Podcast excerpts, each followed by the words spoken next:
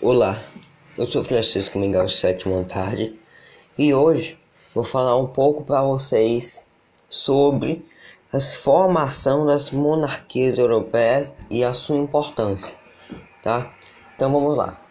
O processo de formação das monarquias nacionais europeias, né, remonta a uma série de mudanças que se iniciaram durante a Baixa Idade Média. De fato, o processo de consolidação das monarquias foi um dos mais evidentes sinais das transformações que assinalavam a crise do sistema feudal e da construção do sistema capitalista, legitimando pela nascente classe burguesa. No entanto, mesmo a surgir nesse contexto de mudanças, as monarquias não simbolizavam necessariamente a crise do poder nobilárquico Nesse sentido, a constituição das monarquias pode ser compreendida, compreendida é, quanto um processo de conseguir atender simultaneamente os interesses dos nobres e dos burgueses.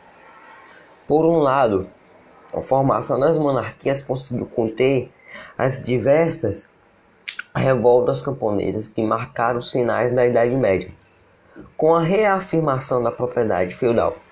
Por outro, essas mesmas monarquias implantaram um processo de padronização fiscal e monetário que atendia a demanda econômica da classe burguesa.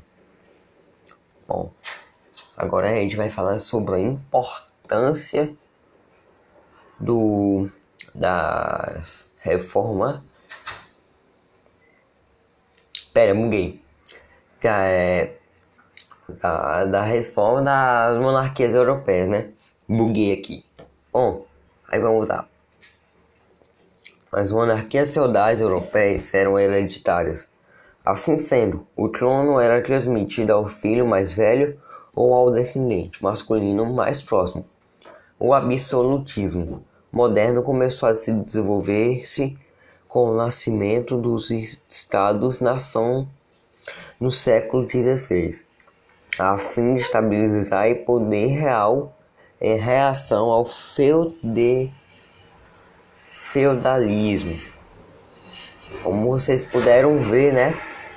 Que tipo, é, que o trono do, das monarquias, né, naquela época, era dado ao filho mais velho ou a descendente, né?